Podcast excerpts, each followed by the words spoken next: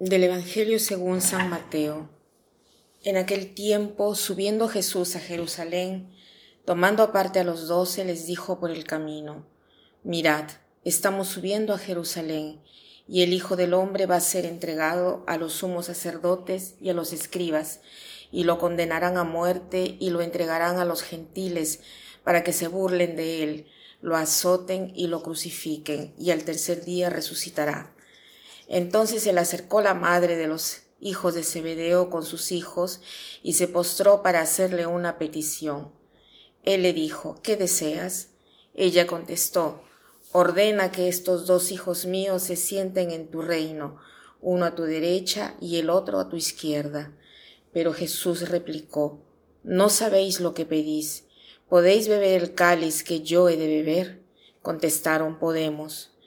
Él les dijo, mi cáliz lo beberéis, pero sentarse a mi derecha o a mi izquierda no me toca a mí concederlo, es para aquellos para quienes lo tiene reservado mi Padre. Los otros diez al oír aquello se indignaron contra los dos hermanos, y llamándolos Jesús les dijo, ¿Sabéis que los jefes de los pueblos los tiranizan y que los grandes los oprimen? No será así entre vosotros el que quiera ser grande entre vosotros, que sea vuestro servidor, y el que quiera ser el primero entre vosotros, que sea vuestro esclavo. Igual que el Hijo del Hombre no ha venido a ser servido, sino a servir y a dar su vida en rescate por muchos. Estamos frente al tercer anuncio de la pasión. O sea, Jesús va ya otras dos veces había hablado de su inminente pasión.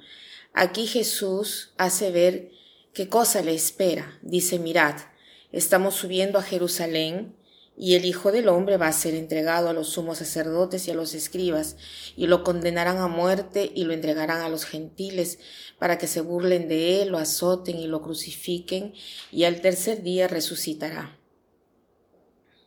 O sea, habla claramente de su pasión. ¿Y qué sucede? Que inmediatamente apenas termina de decir esto, la madre de Santiago y Juan le hace un pedido, como toda madre, ¿no? Quieren los puestos de honor para los hijos.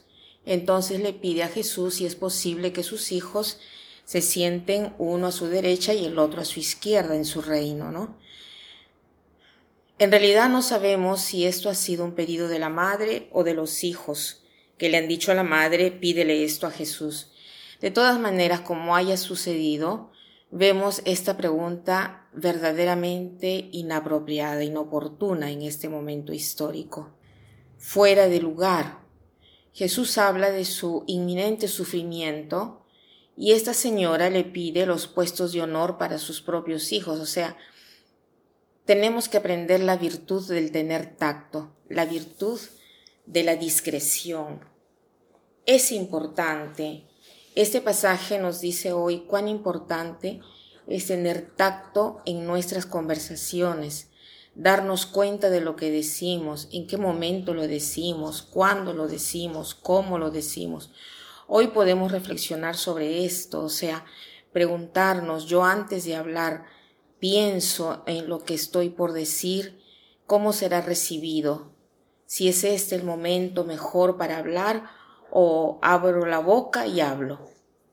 Es muy importante la discreción, el saber hablar en el momento indicado, porque uno puede decir la verdad, pero en el peor momento. Y esta verdad así puede hacer mal y puede hasta romper una relación.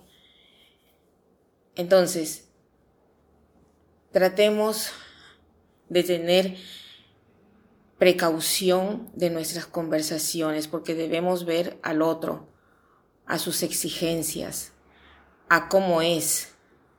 No, no, no debemos eh, concentrarnos en nosotros mismos. Entonces, para saber hablar con discreción es muy importante salir de nosotros, de nosotros mismos, mirar al otro, escoger con cuidado las palabras, tratar de escuchar mucho, con interés, mirando a los ojos a la otra persona, sacando de nosotros lo mejor. Así se puede aprender a hablar. Y aquí Jesús da otra enseñanza también muy importante. Dice, en la vida nosotros Buscamos siempre el honor, el prestigio, el querer dominar, el ser los primeros. Y Jesús dice, sí, esta aspiración es buena porque tienes la aspiración a ser perfecto, a ser como Dios, pero la tienes que direccionar de manera diferente. Tú eres grande cuando eres pequeño.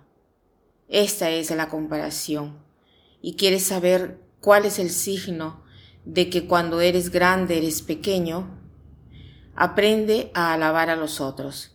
Si tú aprendes a alabar a los otros, a alabar el triunfo de los otros, a subrayar el valor del otro, tú aprendes la humildad, a ser pequeño. Solo así serás humilde.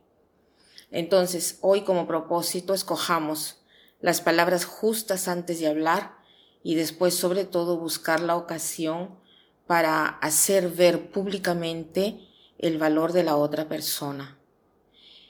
Y para terminar, quiero citar esta frase de Ovidio que dice así. Es una pequeña virtud el saber mantener el silencio de las cosas, pero en cambio una grave culpa el hablar de aquello que se debería de callar. Que pasen un buen día.